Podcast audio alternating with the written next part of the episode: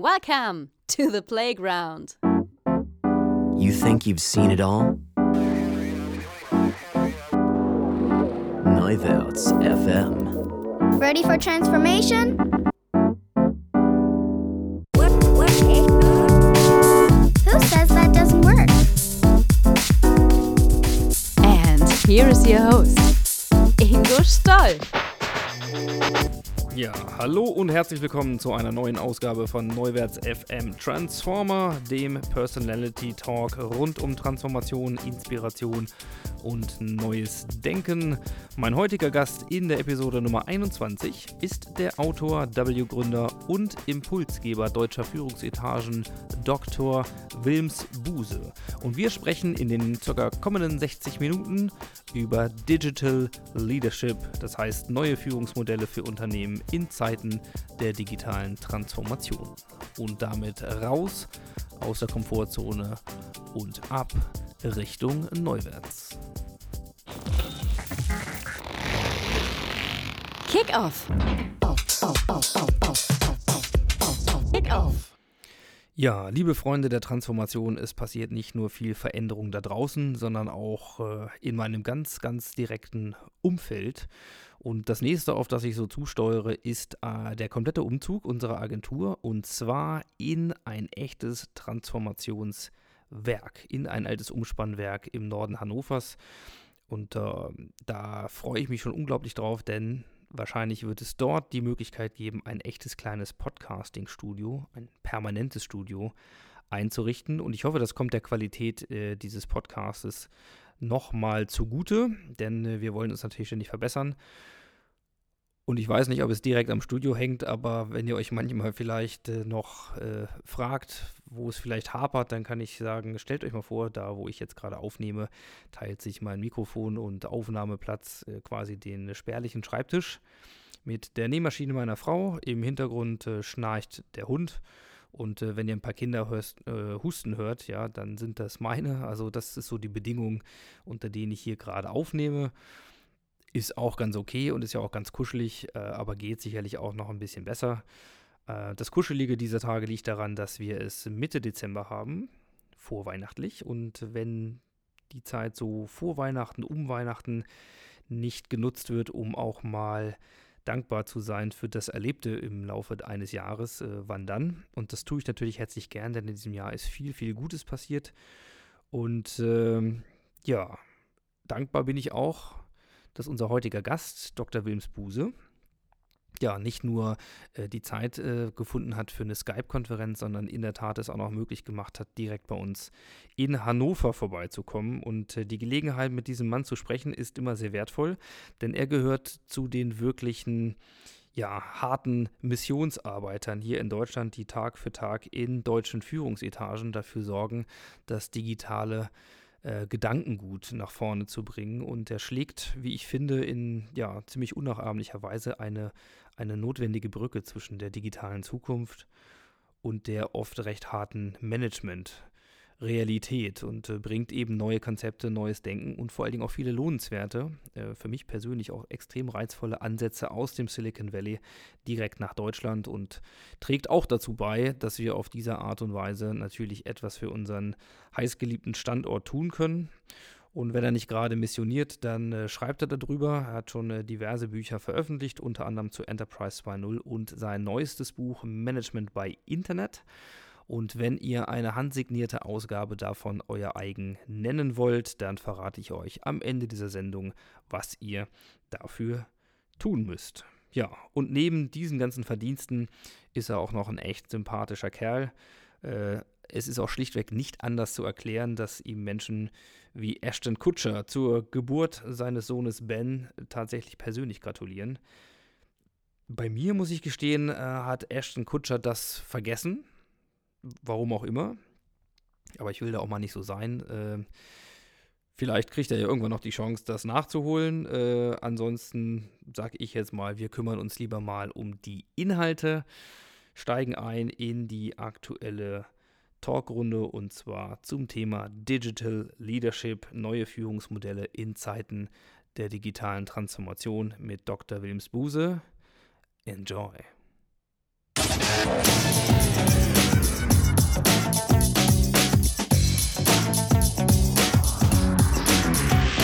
Insights.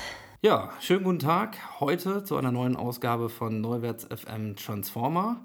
Wir begrüßen Dr. Wilms Buse, extra aus Hamburg eingeflattert, zum persönlichen Gespräch hier bei Neuwärts, was natürlich eine besondere Freude ist, denn live ist immer noch mal besser als via Skype. Wilms, schön, dass du den Weg nach Hannover gefunden hast.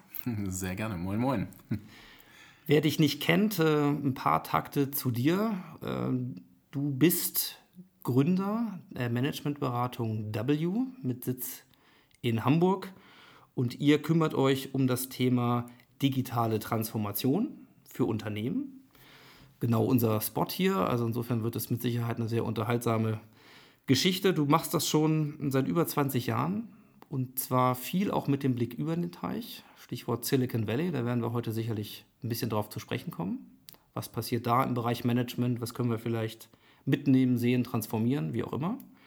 Und äh, zu deinen Kunden gehören so namhafte Konzerne wie Bosch, die Telekom, der Otto-Konzern, ja sicherlich ein gern genanntes Beispiel für Transformation, äh, aber auch eine Lufthansa und ein ZDF, die man vielleicht jetzt nicht mal als erstes gleich mit Transformation in Verbindung bringt.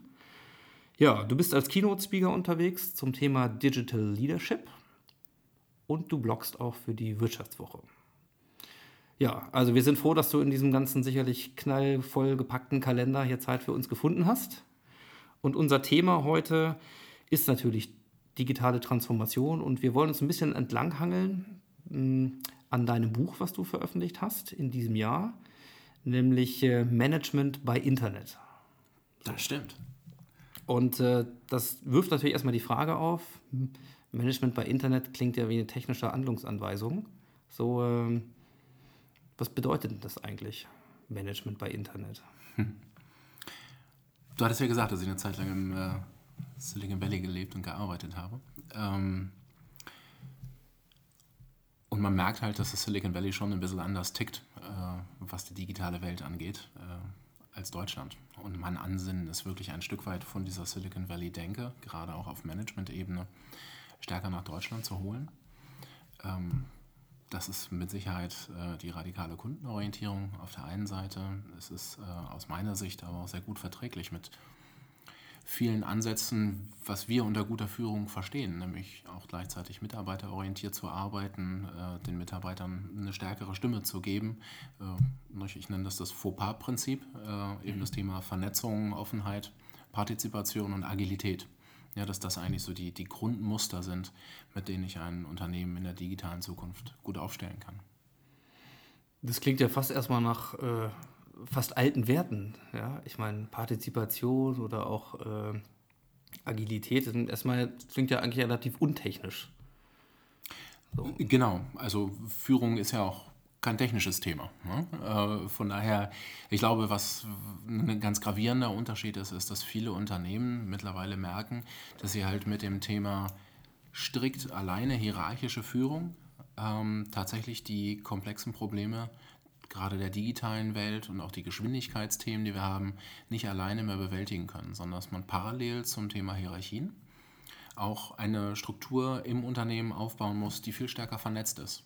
Also das heißt nicht, dass man Hierarchien abschafft oder einreißt, äh, sondern das heißt, dass man parallel dazu quasi wie ein zweites Betriebssystem parallel laufen lässt, das Thema Vernetzung. Und ähm, meine Anleitung in Management bei Internet ist ein Stück weit, wie führe ich ein Unternehmen stärker in die Vernetzung, ohne dass die Hierarchie, die Verantwortungsstruktur mir dabei verloren geht.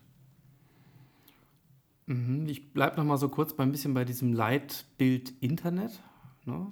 Wohlgemerkt nicht technisch, wie du es definierst. Du hast mal so schön gesagt, der, der Einfluss des Internets auf unser Denken und Handeln wird weiter zunehmen, ob es uns nun passt oder nicht. Mhm. So, ähm, was beeinflusst uns denn, sage ich mal, jetzt immer, wir gucken ja aus der Unternehmensperspektive, jetzt heute noch mal deutlich mehr aus der Managementperspektive auf diese Fragestellung. Ähm, was ist das, was uns da beeinflusst im Denken und möglicherweise auch im Handeln? Mhm. Ja, nehmen wir beispielsweise das Thema Partizipation. Äh, also der Anspruch, dass ich als Konsument eine viel größere Macht über die Marke eines Unternehmens habe, das färbt natürlich auch ab auf Mitarbeiter. Es sind ja die gleichen Menschen, die sind als Konsumenten unterwegs, äh, die sind im Internet unterwegs, aber gleichzeitig sind sie in einer Firma angestellt. Und damit entsteht eine ganz andere Anspruchshaltung, als sie noch vor 10 oder 20 oder gar vor 30 Jahren da war. Und äh, genau dieses Muster sehen wir halt in vielen Unternehmen, dass Leute halt verstärkt sich damit beschäftigen, hm, Selbstständigkeit wäre auch keine schlechte Alternative. Äh, da hinten ist eine Firma, die ist auch ganz spannend, die sucht auch gerade Mitarbeiter. Also insbesondere, wenn es darum geht, besonders gute Mitarbeiter zu halten, dann muss ich die in der Regel anders führen, als ich das noch vor 10, 20 Jahren tun konnte. Und da ist schon das Muster, dass das Internet sehr stark prägt in unserer Gesellschaft, eben ne, mit diesen Fauxpas-Themen. Mhm. Äh, das prägt einfach Führung. Man hat ja mal den Eindruck, wenn es um diese Frage geht, auch, du hast es gerade gesagt, äh, gute Leute halten oder auch gute Leute gewinnen, das ist ein bisschen dieser Kontext, äh, War for Talents, die man ja auch so ein bisschen kennt. Ähm, man hatte immer das Gefühl, es ist so ein bisschen die Diskussion um die Jungen. Mhm. So, kannst du das eigentlich bestätigen oder ist das, ist das gar keine Altersfrage mehr? Ich sage äh, gerne herzlich willkommen, äh, liebe Digital Natives jeden Alters. Ähm, mhm. Ich glaube, Natürlich gibt es Unterschiede zwischen den Generationen und die sind wissenschaftlich wundervoll nachvollziehbar und nachweisbar. Äh, trotzdem kann man sie nicht alle über einen Kamm scheren, sondern es gibt genauso gut äh, in den älteren Semester Leute, äh, die sehr offen sind, sich sehr gerne einbringen, wie es in jüngeren äh, Altersschichten halt Leute gibt, die eher sagen, Qualität, Sicherheit ist mir sehr wichtig. Mhm. Und ähm, trotzdem kann man erkennen, dass das, was wir klassisch als, als Werte betrachten, in den älteren Semestern bei den erfahrenen Mitarbeitern sehr stark sich ausrichtet an Themen wie Qualität, wie Sicherheit, wie Datenschutz, wie persönliche Kontakte. Mhm. Und die kann ich natürlich ganz anders führen, ganz anders steuern, als wenn jemand sagt, ähm, mir sind globale Kontakte, virtuelle Kontakte, äh, passen mir genauso gut. Äh, mir geht es um Schnelligkeit, schnelle Entscheidungen, äh, mir geht es um Vernetzung, um Offenheit und solche Themen dann haben die einen anderen Anspruch ans Arbeiten und auch ans Geführtwerden. Ne? Und ähm, wir sehen ganz viele Unternehmen, für die wir arbeiten, egal ob ein Daimler, ein Bosch oder viele, die aus dem Industriezeitalter kommen, dass die sehr stark geprägt sind von den Werten, die ihre Produkte ausmachen. Mhm. Also bei einem Bosch ist das ganz klar das Thema Qualität. Ähm, aber Qualität hat halt auch eine Schattenseite und die äh, hat häufig was mit Geschwindigkeit. Wie schnell bin ich am Markt? Zu tun. Äh, bei Daimler ist es sehr stark das Thema Sicherheit. Ja, deswegen haben sie tolle Produkte, sehr sichere Produkte auf den Markt gebracht. Das überträgt sich aber auch auf die Firmenkultur, weil ich natürlich Leute einstelle, die Sicherheit als einen sehr wichtigen Anker haben. Und äh, da komme ich sofort dann zum Thema, wie viel Risiko gehe ich denn eigentlich ein, wenn ich neue Innovationen entwickeln will. Mhm. Ja, damit lässt sich ganz schlecht was entwickeln. Lufthansa äh, hat im Endeffekt, dadurch, dass es sehr stark äh, äh, auch ein sicherheits- und kontrollgetriebenes Business ist, sehr viele Leute, die eben eher kontrollorientiert managen. Mhm. Und so übertragen sich halt sozusagen die klassischen Werte aus dem Industriezeitalter dann auch auf das digitale Zeitalter und da knallt es dann häufig. Mhm. Wir wollen vielleicht mal ein bisschen tiefer reinschauen in so ein Unternehmen. Und bevor wir, das interessiert uns natürlich auch, mal so über das ein oder andere DAX-Unternehmen vielleicht auch sprechen oder mal so ein paar gut greifbare Erfahrungen, ist natürlich ganz schön, weil das ist für dich dann in allen Facetten äh, bekannt, mal in ein Unternehmen zu schauen, in dem du lange äh, in der Geschäftsführung ja auch mit dabei warst, nämlich äh, Cormedia. Mhm.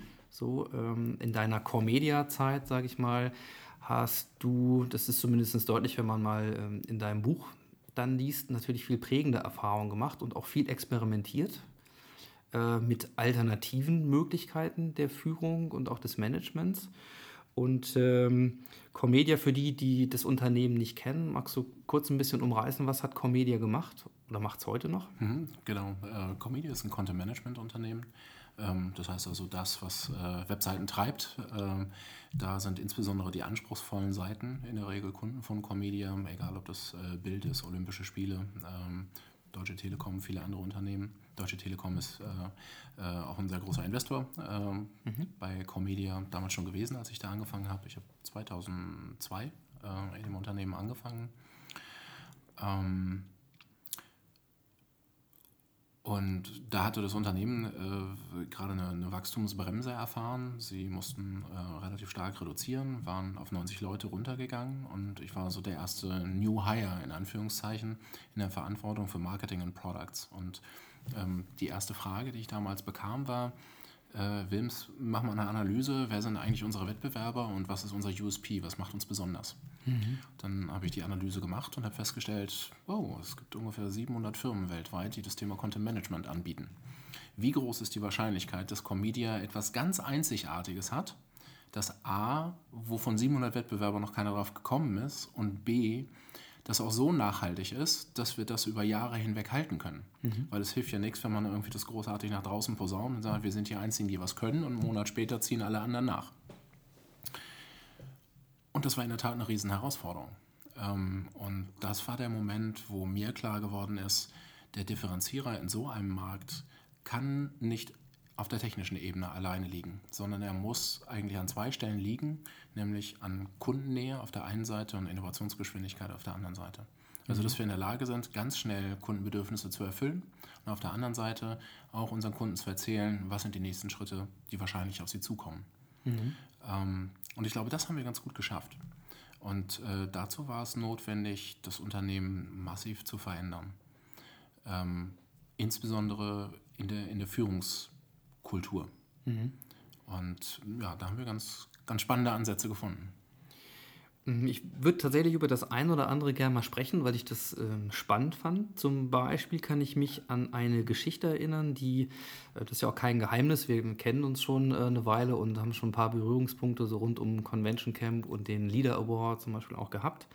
Da kann ich mich an eine Geschichte erinnern, die du erzählst hast aus deiner Comedia-Zeit, nämlich, ich sag mal, so eine Art ähm, öffentliches Gruppenfeedback für, den, für die Führungsriege.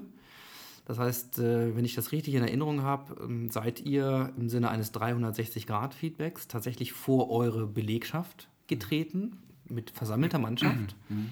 und habt euch dort öffentlich äh, feedbacken lassen. Mhm. Also mit der Frage, okay, was war gut, was war nicht so gut. Die üblichen Feedback-Regeln auch eingehalten. Also das wurde entgegengenommen, dankend und nicht kommentiert. Ähm, wie war das so? Und ähm, was hat dazu geführt, diesen Schritt tatsächlich zu machen? Denn mhm. wenn man das sich mal in vielen Unternehmen, die man so kennt und Organisationen auch nur vorstellt, mhm. dann fallen den meisten auch hier von den Hörern sicherlich gerne mal äh, drei bis 25 Gründe ein, warum das nicht so einfach aus dem Stand möglich wäre. Wie, mhm. wie habt ihr das dahin gebracht und was habt ihr da erlebt?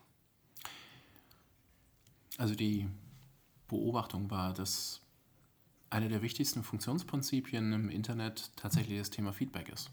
Also deswegen funktionieren ähm, die Bewertungen auf Amazon so extrem gut.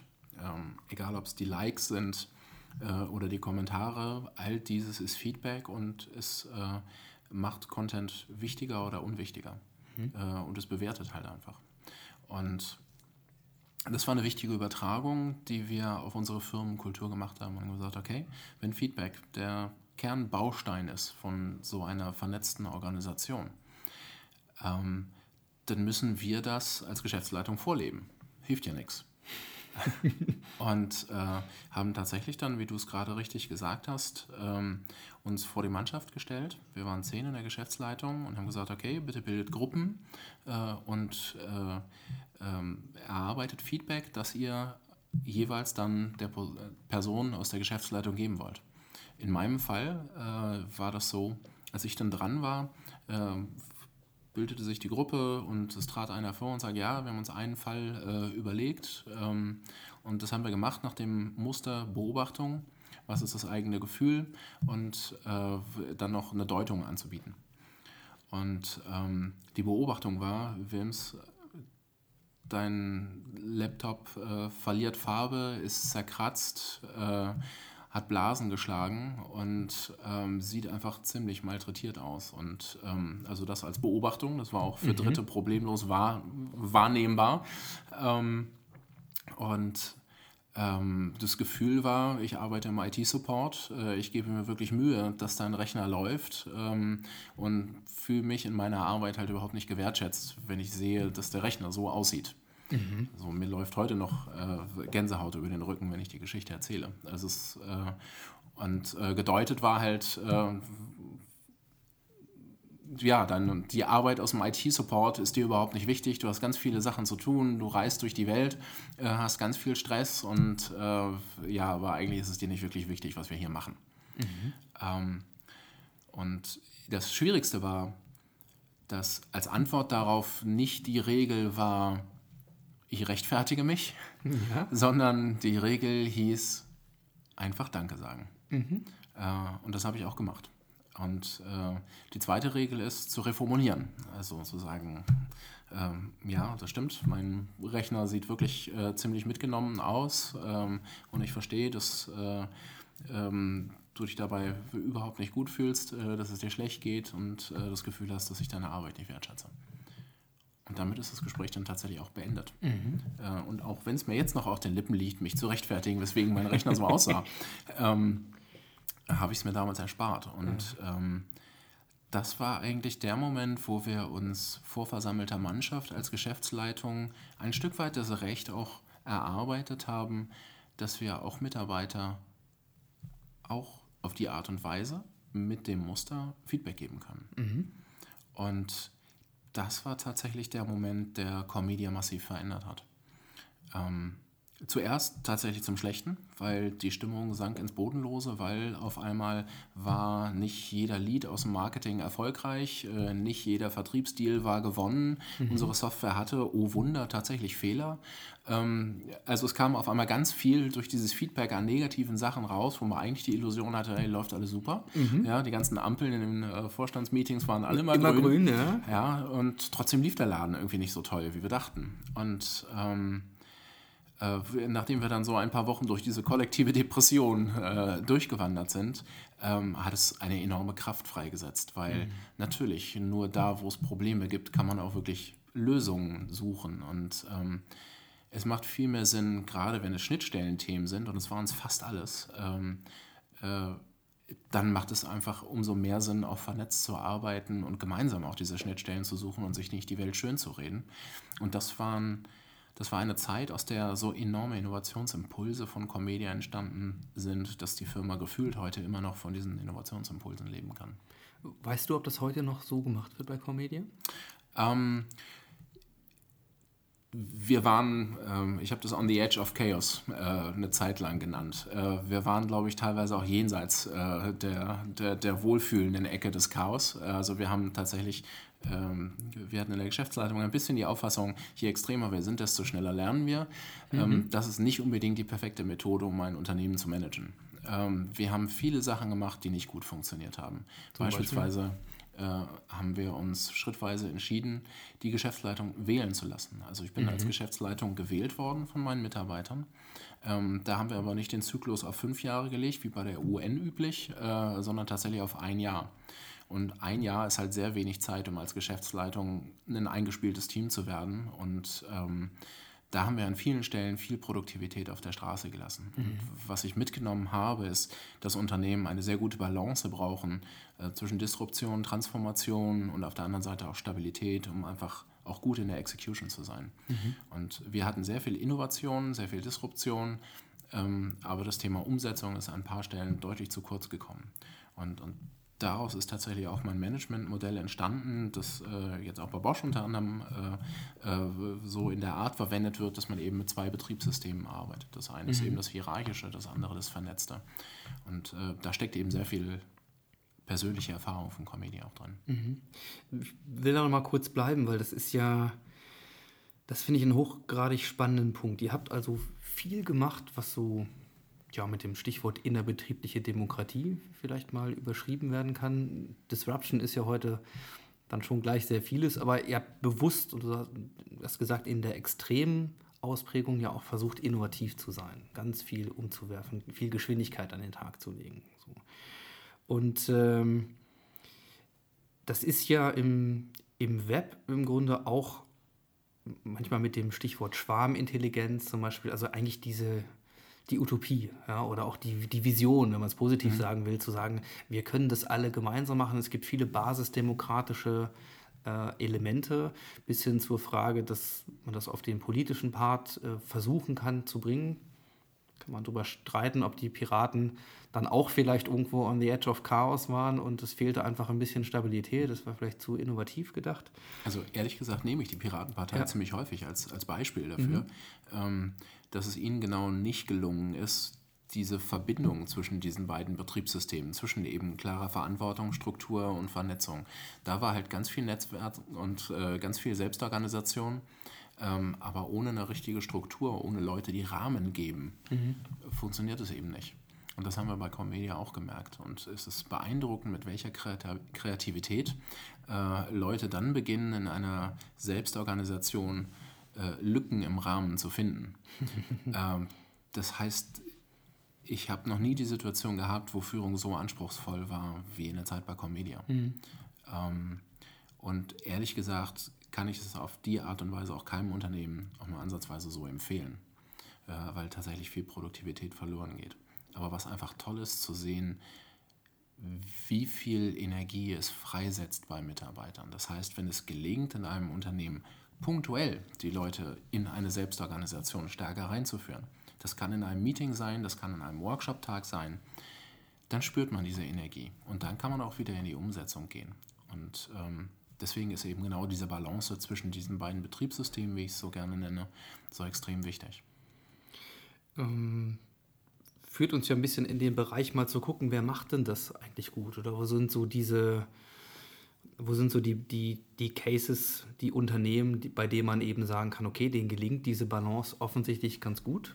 Ich will zum Einsteig vielleicht nochmal kurz so einen Bereich mal ansprechen, bei dem man ja auch immer das Gefühl hat, ne, die sind eigentlich noch nicht ausbalanciert, aber das ist so ein Momentum, nachdem sich manche klassische Unternehmen wieder sehnen. Also will man das Thema Startups ansprechen. Manchmal auch ein bisschen glorifiziert, aber auch gerne ja mal als äh, Heilmittel. Ähm, die wunderbare Lena Schiller-Klausen, die ja auch schon Gast in diesem kleinen kuscheligen Podcast war, hat ja mit ihrem Buch New Business Order mit, mit Christoph Gieser versucht, viel, was auch Internetprinzipien sind, auch das Thema Teilhabe, Share Economy etc., äh, mal auch auf das Thema Wirtschaftsordnung zu transferieren. Uh, by the way, Lena, du schuldest mir immer noch die Antwort auf die Frage, was kommt nach dem Kapitalismus, aber äh, das sei an anderer Stelle hier äh, vielleicht fortgeführt. Äh, da ist es ja so, dass man immer sagt, ja, es gibt so Startup-Romantik fast, ne? Berliner Blase und alle hoch euphorisiert und die Leute arbeiten aus sich heraus intrinsisch motiviert bis zum Anschlag. Klammer auf, den Blick ins Valley können wir dann auch mal von da aus äh, führen. Aber da hat man meistens kleinere Organisationen. Es gibt mhm. ja auch welche, die das im größeren Rahmen schaffen. Also wie ist das so? Ist dann Startup ein, ein Role Model oder welche Teile von Startup wären es vielleicht, die für die Balance mhm. wichtig wären? Also in dem Managementmodell, äh, das ich in Management bei Internet beschreibe, ähm, hängt es davon ab, in was für einem Geschäftsmodell und in was für einer Welt ich unterwegs bin. Wenn ich ein Geschäftsfeld habe, in dem es auf Stabilität ankommt, wo ich zum Beispiel in der industriellen Massenfertigung äh, von einer konstanten Qualität hohe Stückzahlen produzieren muss, mhm. dann machen tayloristische Arbeitsprinzipien komplett Sinn. Ja?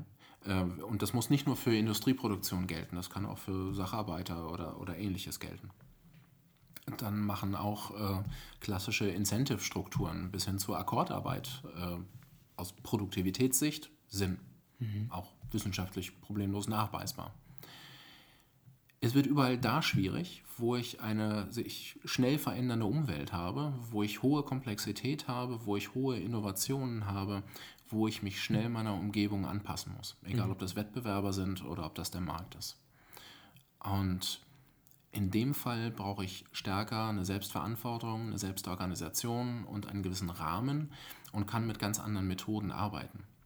Ja, ähm, also Agilität, agiles Management von der Businessplanung bis hin äh, zum Projektmanagement macht an der Stelle komplett Sinn, als Beispiel. Mhm. Ähm, und es ist ganz wichtig, sich zu überlegen, in welchem Business bin ich eigentlich tätig. Wenn ich ein E-Commerce-Unternehmen bin, das in großer Stückzahl Dinge verschicken muss, in gleichbleibender Qualität und so weiter und so fort und Customer Service aufbaut und, und, und, aber vielleicht gleichzeitig auch technische Innovationen an den Markt bringen muss, durch neue Apps, durch, äh, weiß ich nicht, neue Schnittstellen und so weiter, dann bin ich faktisch in diesen zwei Geschäftsmodellen unterwegs. Dann brauche ich mhm. sowohl die Skalierbarkeit auf der einen Seite, zum Beispiel im Lager oder vielleicht im Customer Service, aber auf der anderen Seite brauche ich auch eben diese hohe Agilität, zum Beispiel in der Technologieentwicklung. Mhm. Und deswegen ist es extrem wichtig, dass äh, Manager in Zukunft verstehen, dass man diese beiden Modelle managen können muss. Weil eigentlich kommt jeder Manager früher oder später mal an den Punkt, wo er was ändern muss, wo er was transformieren muss, wo er einen Change braucht. Und in der Regel rutscht man dann von der linken Seite der Hierarchie stärker in die rechte Seite der Vernetzung, der Innovation und der Geschwindigkeit. Ich würde gerne mal so auf zwei Unternehmen schauen, die möglicherweise beide die Aufgaben haben, die du gerade beschrieben hast, also E-Commerce, aber auch technische Innovationsnotwendigkeit. Das eine ein klassisch deutsches, Otto-Gruppe, ja, mhm. als Versandhandel gestartet. Äh, sehr stark, also ich würde gar sagen, die sagen auf dem Weg zum E-Commerce-Unternehmen, sondern mittlerweile E-Commerce-Unternehmen. Und auf der anderen Seite Zappos, mhm. ja, äh, amerikanischer Anbieter, jüngeren Datums, äh, die diese Transformation so nicht hingelegt haben, sondern gleich etwas anders gestartet haben. These könnte ja sein, der eine ist vielleicht sehr viel, sehr viel mehr in der Vernetzungswelt, in dem digitalen Modell, Seppos. Der Otto-Konzern in seinem klassischen Versandhandel vielleicht sehr stark im hierarchischen Modell. So, ähm, wenn du die beiden, und du kennst beide Unternehmen, mal so, so nebeneinander hältst, ist das das dass sie sich am Ende dann auf so einen Median bewegen, wo sie beide auch brauchen? Also braucht so ein Seppos dann die Stabilitätswelt, die ihnen vielleicht nicht in der Natur liegt? Oder kann man sagen, okay, äh, wir wissen, wenn du klassisch groß geworden bist, dann brauchst du mehr von den Internetprinzipien. Aber bei Seppos hätte ich jetzt nicht so sehr das Gefühl, die brauchen unbedingt mehr Stabilität, also im Sinne von, weiß nicht, oder wie machen die das? Hast du da, hast du da Einblick? Also die beiden Unternehmen sind von ihren Grundstartvoraussetzungen natürlich überhaupt nicht miteinander vergleichbar. Äh, Otto kenne ich seit fünf, sechs Jahren, äh, weil es tatsächlich mein erster Kunde war, mit dem ich zusammengearbeitet habe. Dankenswerterweise hat der CEO, äh, Herr Schrader, wie auch das Vorwort äh, zu Management bei Internet geschrieben. Und ähm, was, was Otto wirklich besonders macht, ist, dass es ihnen gelungen ist, äh, auch im Vergleich zu Neckermann und Queller als Beispiel, ähm, zu überleben äh, und eine Transformation hinzulegen, die auf geschäftlicher Basis ähm, wirklich beeindruckend ist. Ich glaube, 98 Prozent oder sowas äh, ihrer Umsätze äh, laufen durch E-Commerce und IT-Systeme durch. Also könnte man durchaus sagen, ähm, es ist äh, ein E-Commerce-Unternehmen. Sie sind der weltgrößte äh, E-Commerce-Händler das muss man erstmal schaffen. Ähm, mhm. Das ist wirklich beeindruckend. Größer als Amazon. Sie sind nicht größer, Entschuldigung, der zweitgrößte. Sie sind nicht größer als Amazon. Amazon ist der größte. Ähm, das funktioniert auch nur, wenn man eBay beispielsweise nicht als Händler, äh, sondern als äh, Auktionsplattform definiert. Mhm. Ja, ansonsten wären sie an drei. Ähm, aber ähm, die Transformation, die sie hingelegt haben, ist aus mehreren Gesichtspunkten exzellent. Ähm, zum einen, weil es ein, ein Unternehmen ist mit sehr viel Stabilität äh, auf der Gründungsseite, äh, weil es eben nach wie vor im Familienbesitz ist. Mhm. Ähm, auf der anderen, von daher eine, eine sehr langfristige Planung äh, sich leisten kann im Vergleich zu vielen DAX- oder börsennotierten Unternehmen.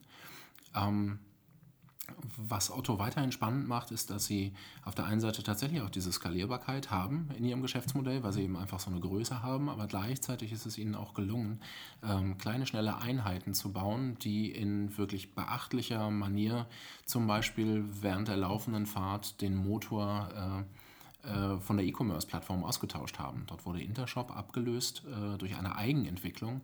Etwas, was man bevor der Erfolg da war, Otto eigentlich nicht zugetraut hätte. Mhm. Ähm, ein Technologieprojekt, und da kann man auch viel im Web drüber nachlesen, äh, mit 150 Leuten auf hochagile Art und Weise zu managen. Und äh, mit dem Team habe ich an einigen Stellen auch zusammengearbeitet und äh, so ein Running Gag war, ähm, oh, kürzere Projektlaufzeit, wir müssen schneller fertig werden, kein Problem, das Wichtigste haben wir ja schon.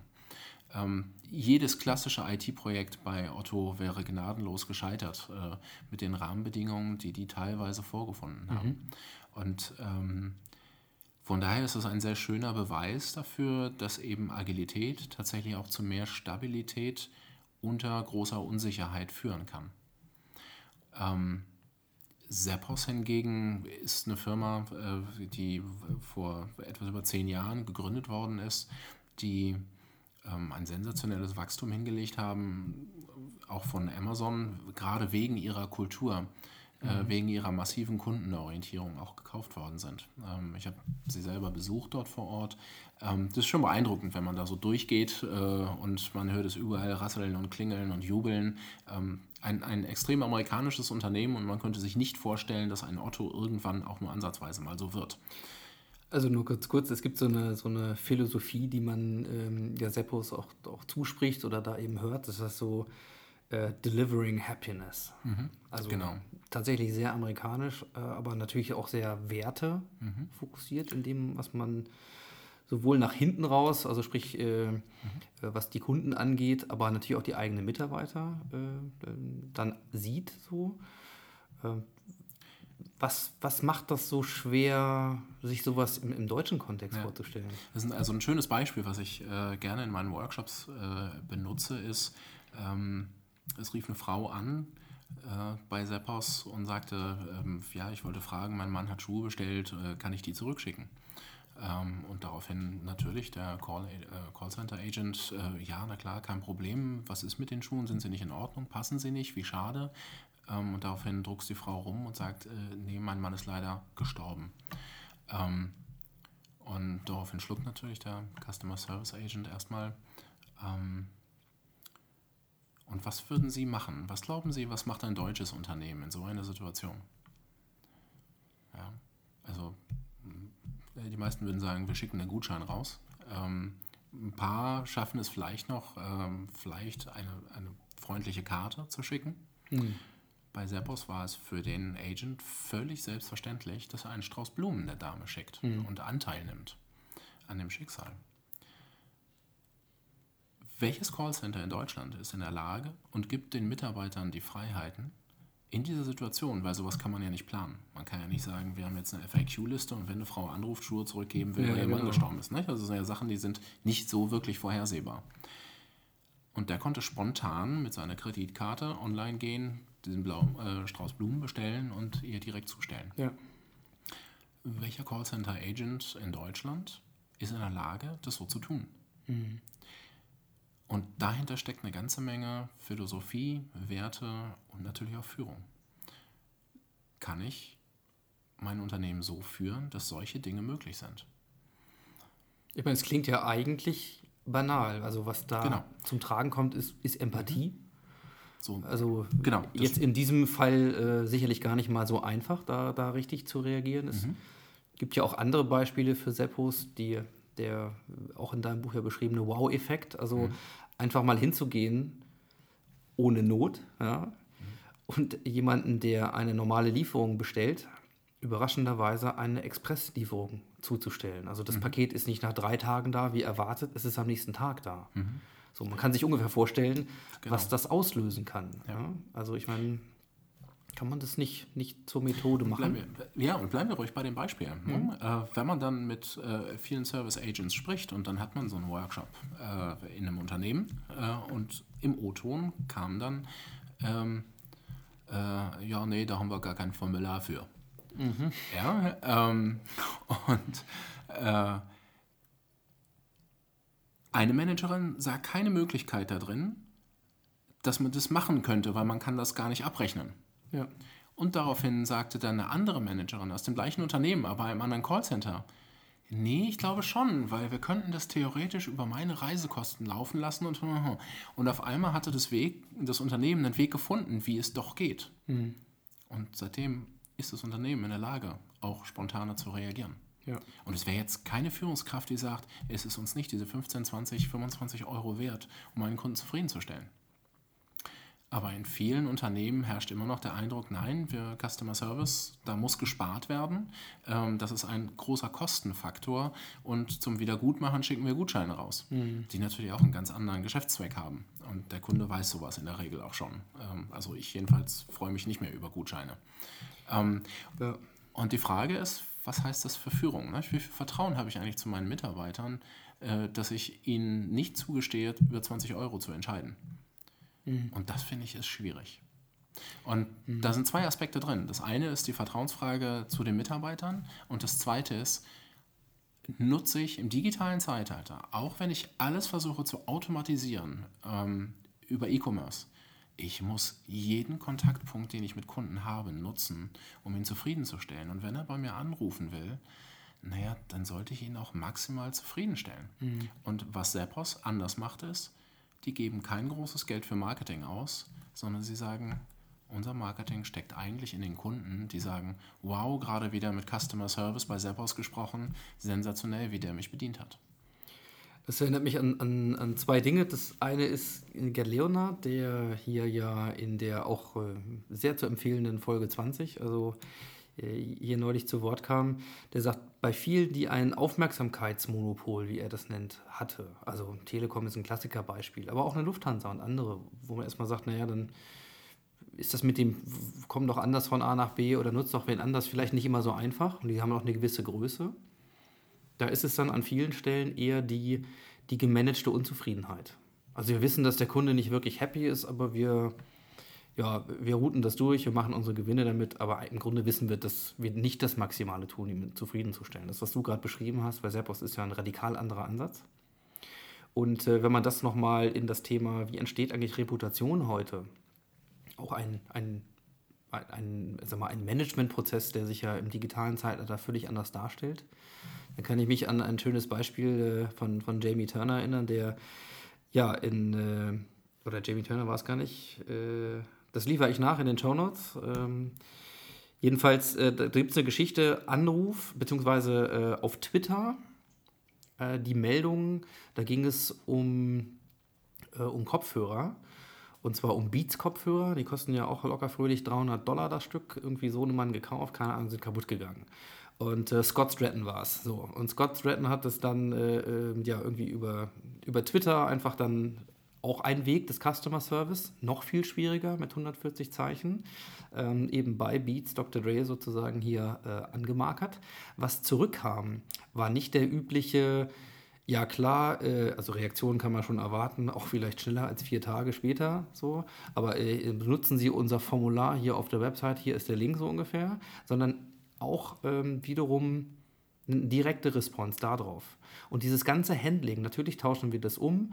Wir kümmern uns darum, dass jemand zu dir kommt und das Päckchen abholt und nicht, ja, schicken Sie es uns mal her, sieh mal zu, du hast keine Verpackung mehr. Man, man kennt das. Das ganze Thema wurde da komplett zu Ende gemanagt. Die Effekte davon sind ganz klar, das wissen wir ja aus dem guten alten Beschwerdemanagement. Kunden, die eine Beschwerde haben und denen dann geholfen wird, die sind loyaler, als die, die nie ein Problem hatten. Mhm. Und das dann über die Kanäle weiter zu verteilen, weiter zu erzählen, glaubhaft zu machen, ist, glaube ich, eine Form des Marketings, was an vielen Stellen noch gar nicht bewusst genutzt wird, aber genutzt werden könnte. Ja, und ich würde es, glaube ich, noch nicht mal als, als Marketing, sondern als, als reinen Selbsterhaltungstrieb äh, mhm. bezeichnen. Ja, ich meine, im Endeffekt, wenn ich die Kunden nicht einigermaßen zufrieden halte, äh, dann kriege ich früher oder später ein echtes Problem. Du weißt ja, dass und alles ein Marketing kriegt. Da ist es ein Selbsterhaltungsmarketing. Ne? Aber, mh, gut, klar. Äh, von daher ist es eigentlich eher eine Denkhaltung. Ne? Für wen arbeite ich ja eigentlich? Arbeite ich für den Manager oder äh, arbeite mhm. ich für den Kunden? Und wie gesagt, wenn wir in Unternehmen so Transformationsprozesse ansteuern, äh, dann gucken wir sehr stark äh, auf das Thema, dass dieser Transformationsprozess, und das ist für mich auch ein Learning bei Comedia, da haben wir tatsächlich sehr viel uns mit uns selber beschäftigt. Mhm. Ähm, und das ist relativ schnell umsatzwirksam. Äh, leider im negativen Sinne. Ja. Von daher ähm, einen, einen ganz geschärften Blick, egal in welcher Transformation ich mich befinde, wenn es die digitale Transformation ist, umso mehr ähm, sehr stark einen Blick darauf haben, bin ich nah genug dran am Kunden, kenne ich den Kunden eigentlich gut genug. Wir haben jetzt gerade mit einem Unternehmen gearbeitet, da haben wir eine neue Customer Service Plattform eingeführt. Die haben teilweise vier Wochen lang Mails von Kunden liegen gelassen. Ja. Und das ist wirklich Realität in Deutschland. Ähm, und da brauchen wir noch gar nicht über Social Media und Facebook und solche Dinge und ich antworte in drei Stunden reden, sondern einfach so Basics wie Leute schreiben eine Mail mhm. äh, und kriegen keine Antwort. Und das finde ich schon sehr bedenklich. Ich kann es ja mal umgekehrt auch äh, ausdrucken, das ist ja, das sind ja low-hanging fruits. Also ich meine, das kann ja, man genau. ja sehr einfach äh, schon mal verbessern. Genau. Aber es ist ganz mhm. häufig, ist es tatsächlich, lässt es wieder zurückdrehen auf das Thema Führung. Nicht? Also welche mhm. ähm, welche Schwerpunkte setze ich beim Thema Führung und auch beim Thema Selbstorganisation, was lasse ich dazu. Und in der Regel merken die Mitarbeiter, dass das nicht befriedigend ist, was man gerade gegenüber den Kunden macht. Mhm. Und deswegen ähm, glaube ich, dass es Sinn macht, gerade wenn wir über Kundennähe reden, stärker auch die Mitarbeiter, die halt in direktem Kontakt mit dem Kunden stehen, die auch zu enablen und das Management stärker die Rolle hat, den Leuten, genau diesen Leuten auch den Rücken freizuhalten. Und das ist zum Beispiel sehr stark auch eine Perspektive von Venit Nayar ähm, der ja auch genau sagt, Employees first, Customer second. Aber nur deswegen Employees first, damit ich sie enable, damit sie die Kunden zufriedenstellen können. Also in der Tat auch etwas, was, als ich es damals zum ersten Mal gehört habe, erstmal irritierend klingt, weil man natürlich ganz andere Dinge gehört hat, ne? Kundenorientierung first, häufig natürlich eher als äh, ja, als Hülse und eben nicht mit Leben gefüllt. Aber dieses Thema glückliche Mitarbeiter sind der Schlüssel für glückliche Kunden. Das wirft natürlich auf Führung dann den zweiten Blick, nämlich dann nach innen, zu sagen, okay, wie, wie gehe ich dann damit um? Und dann kommen wir auch zu solchen Themen wie, äh, ja, wir hatten jetzt neulich einen kleinen Vortrag zum Thema Scheitern als Chance, da, Fehler und so gerne, weiter. Ich würde ganz gerne einhaken. Ich finde, glückliche Mitarbeiter ist ein Begriff, der äh, ganz schnell falsch verstanden werden kann. Mhm. Ähm, ich würde eher sagen, engagierte Mitarbeiter. Mhm. Und das heißt nicht, dass ich da eine Kuschelatmosphäre im Unternehmen aufziehe, sondern ich muss eine sehr gute Balance haben zwischen, wie viel fordere ich auch von den Mitarbeitern und wie viele Freiheiten haben sie auf der anderen Seite. Aber ich würde lieber von Engagement reden als mhm. von Glück. Ja, danke. Das ist, glaube ich, nochmal eine gute, eine gute Differenzierung. Gerade selber auch Führungskraft. Man weiß immer, in welchem Spannungsfeld man sich dann manchmal äh, bewegt und die Balance trifft man mal besser und mal, mal vielleicht auch nicht so gut. Ähm, dann komme ich wieder für, zu meinem Scheitern zurück. Für, für, Glück möchte ich keine Verantwortung ja. bei meinen Mitarbeitern übernehmen. Ja, ich glaube auch, da über, überschätzt man vielleicht auch seinen Einfluss als Arbeitgeber. Mhm.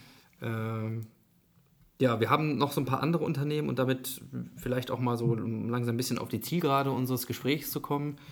Äh, wir waren beim Thema Silicon Valley und wir haben jetzt auch über ein paar äh, amerikanische Unternehmen gesprochen, wie naja, in dem Fall in indisches sogar. Auf jeden Fall immer vermeintlich auch ein bisschen in der Problematik natürlich für uns als, als deutsche Unternehmen, werfen wir sie mal nicht alle in einen Topf. Äh, ihr habt ein paar Sachen gemacht, von denen ich mir gut vorstellen könnte, dass viele auch vielleicht aus Beobachtungen und Erfahrungen im, im Valley stammen oder jetzt äh, jedenfalls nicht aus dem deutschen Kontext. Eine Sache, die mir sehr gut gefallen ist bei Tools, die du auch einsetzt, dann bei deinen Kunden, da sind wir, ist mal so ein klassischer Dreisprung, äh, ist das Thema Open Space, Barcamp und der sogenannte FedEx Day. FedEx, der ähm, ja auch Zulieferer, Logistikunternehmen, und die drei Sachen habe ich mir mal angeguckt und äh, Open Space kennt man vielleicht noch, dass man eben auch mal in, also Freiraum lässt für Themen ohne Agendasetzung und Barcamp braucht man, glaube ich, in diesem Kreis auch nicht mehr großartig thematisieren. Was man nicht so häufig hört, ist, ist der sogenannte FedEx Day. Mhm. Und ähm, magst du mal erzählen, was, was sich dahinter verbirgt? Ja, gerne. FedEx steht in Amerika ähm, ja für sogenanntes Overnight Delivery, äh, also das Liefern über Nacht. Die Grundidee von einem FedEx Day ist, ich treffe mich mittags, ähm, um ein bestimmtes Problem zu lösen, äh, arbeite quasi die ganze Nacht durch, um dann am nächsten Tag nach 24 Stunden das Ergebnis zu präsentieren. Das Ergebnis kann äh, ein Prototyp sein, das Ergebnis kann eine Webseite sein, das Ergebnis kann ein Konzept sein, das Ergebnis kann ein Geschäftsmodell sein, was auch immer. Ähm, die Grundidee bei einem FedEx Day ist, ich liefere etwas schon im Deliverable. Also nicht irgendwas auf Packpapier wenden oder äh, hier mal runtergeschrieben, was man machen könnte, sondern das Ding, was ich liefern will, ist tatsächlich nach 24 Stunden fertig. Mhm. Äh, für Deutschland ist die betriebsratsfreundliche Variante von 9 bis 17 Uhr. ähm, blöderweise habe ich neulich bei Day, ja. genau ähm, blöderweise habe ich neulich bei DHL einen FedEx Day vorgeschlagen. Wir haben ihn dann Express-Tag genannt. Mhm. Ähm, Nein, aber die, die Grundidee dahinter steckt, ähm, dass ich versuche, an dem Tag den Leuten klarzumachen, dass, es, dass man innerhalb von 24 Stunden oder innerhalb eines Tages liefern kann. Und das ist für ganz viele Menschen ein völlig neues Erlebnis. Mhm. Die Grundidee darin besteht ja tatsächlich, dass ich nicht nur irgendwas bastel, sondern dass ich auch die Entscheidungen dazu, wie etwas zustande kommt, auch gleich an dem Tag fällen kann. Mhm. Ähm, und das löst, ne, da schlägt sogar die äh, Biochemie zu, ähm, richtige Glücksgefühle aus, wenn ich am Ende des Tages etwas geschafft habe, was auch so als Arbeit dann steht. Also als Beispiel sollten wir neulich äh, ein Reporting-System aufbauen in einem großen Unternehmen.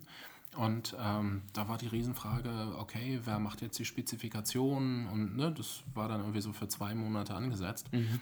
Und dann haben wir gesagt, okay, äh, eigentlich alles, was wir brauchen, ist äh, einen Schwung voller Daten, äh, jemanden, der sich mit Excel vernünftig auskennt und alle, die die, die Reports brauchen.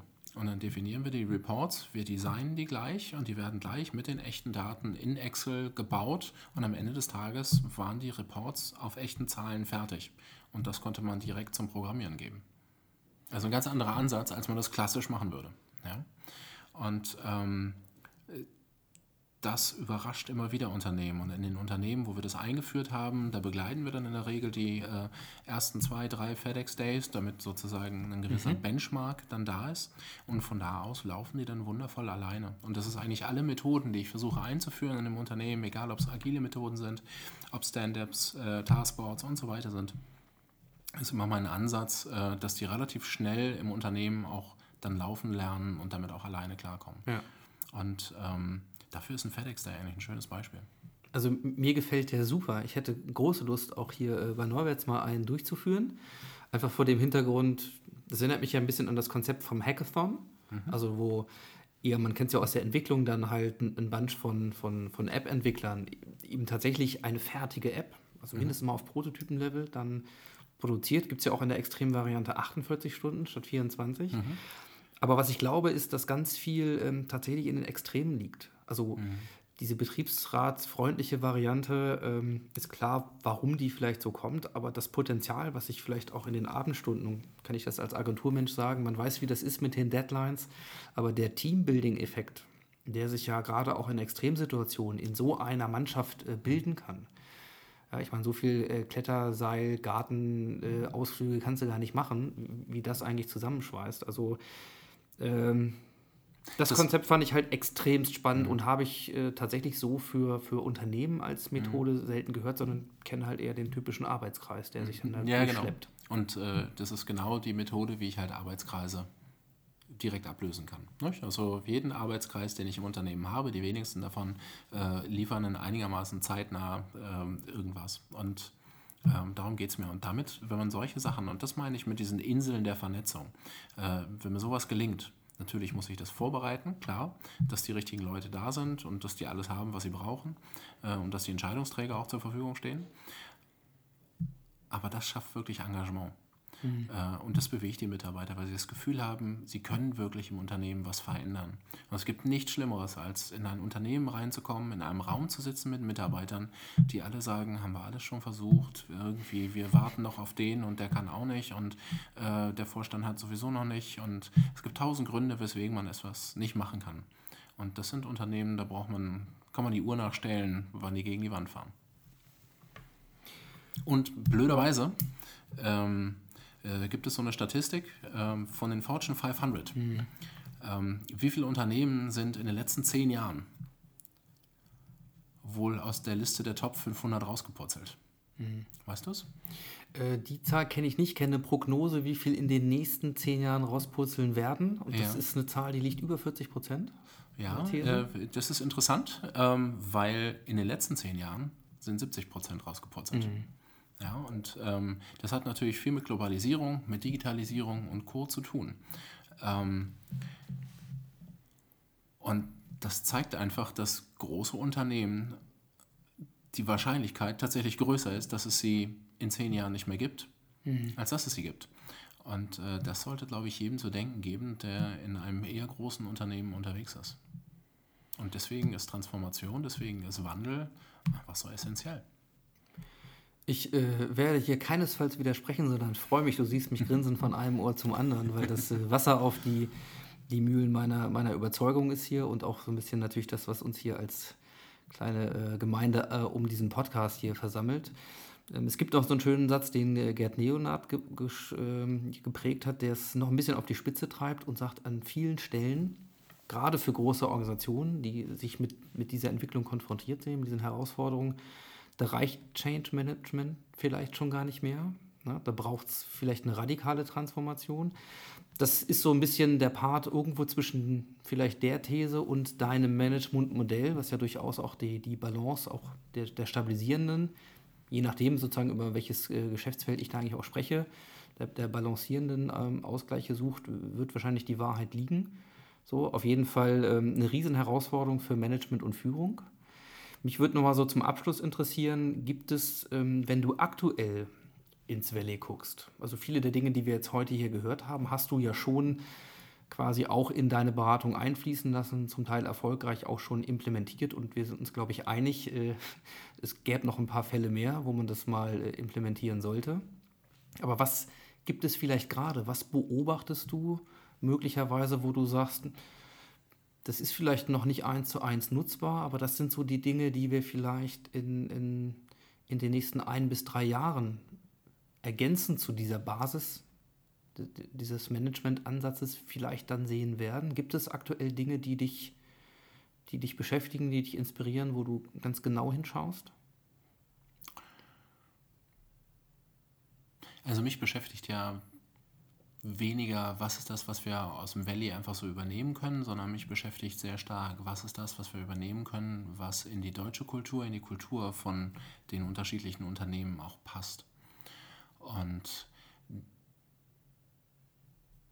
ich glaube, das, was am, am frappierendsten ist, ist, mit welcher Konsequenz und mit welcher Geschwindigkeit jetzt in allen Branchen disruptive Innovationen auf den Markt kommen, die auch tatsächlich funktionieren.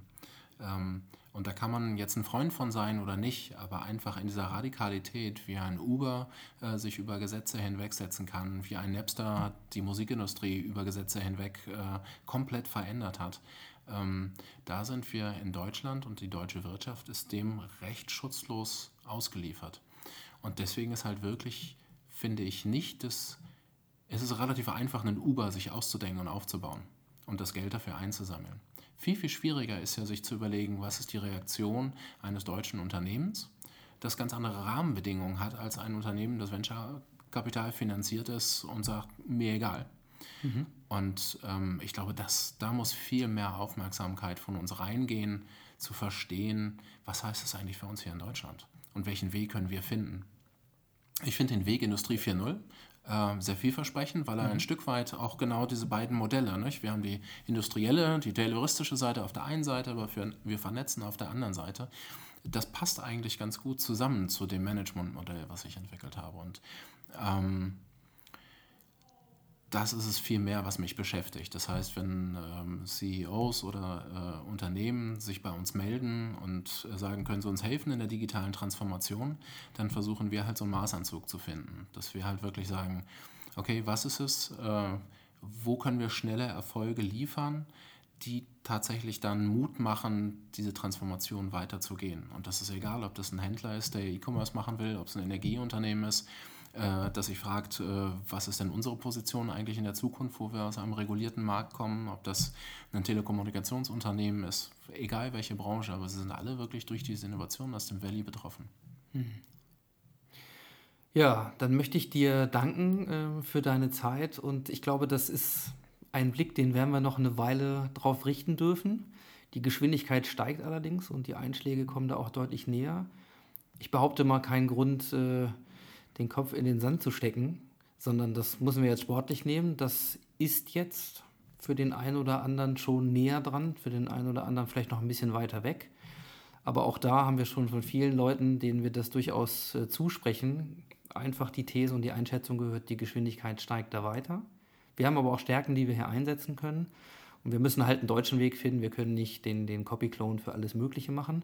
Zumal wir hier natürlich nicht nur das amerikanische Modell haben, wir haben jetzt stark über das Valley gesprochen, aber was ähm, aus Asien kommt, ist auch nicht mhm. zu verachten. Also Absolut. wir haben insgesamt Dinge und die Offenheit, äh, die Sachen erstmal zu nehmen, verstehen zu wollen und dann zu gucken, wie wir sie transformieren können, dann sind wir wieder bei dem, wo es am Ende auf Köpfe ankommt und auf die Frage der Haltung. Äh, Hans-Otto Schrader, der dein Vorwort geschrieben hat, der hat das äh, auch schon mal für das Convention Camp damals spendiert. Also Transformation ist halt eine Frage der Haltung, keinesfalls die der von Technologie zum Beispiel oder sonst irgendwas.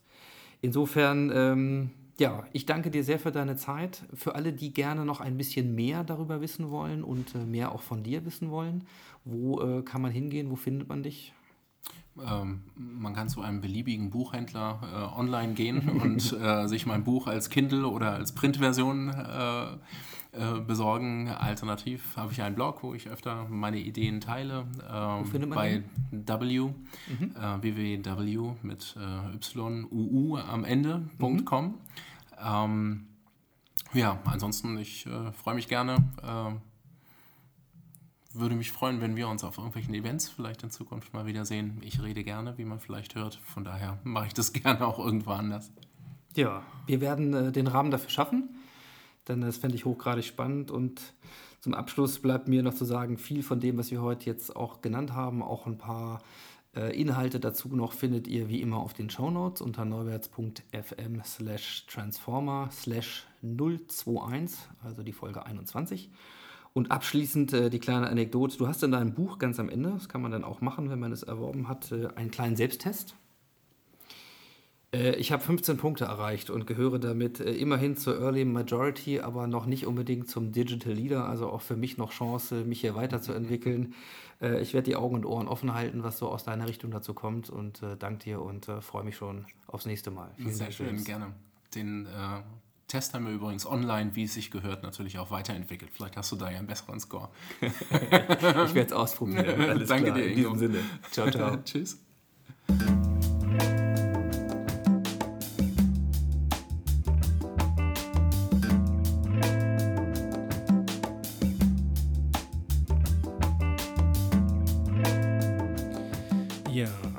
Wir sind beim Schlussakkord äh, unserer heutigen Episode Nummer 21 und den eben angesprochenen Test, den findet ihr online und den Link dazu selbstverständlich in unserer Service-Rubrik, den Shownotes auf neuwärts.fm slash transformer slash 021 für die Episode 21.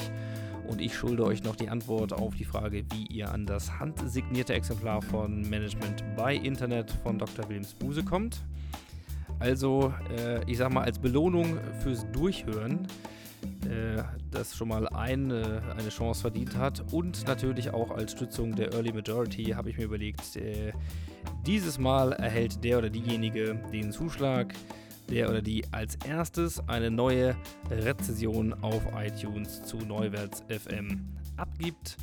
Was ihr da reinschreibt, bleibt wie immer euch überlassen. Seid ehrlich, seid fair und äh, schreibt, ob es euch gefällt oder nicht. Das spielt keine Rolle. Der Erste, der jetzt hier Datumstempel nach Veröffentlichung dort einträgt, bekommt das Buch. Und in diesem Sinne euch eine besinnliche und erholsame Zeit. Kommt gut über den Jahreswechsel und wenn ihr wollt, dann hören wir uns wieder im neuen Jahr mit dann der Folge Nummer 22, hoffentlich aus dem Transformationswerk ohne schnarchende Hunde und hustende Kinder. In diesem Sinne, ciao, ciao, take care and stay social.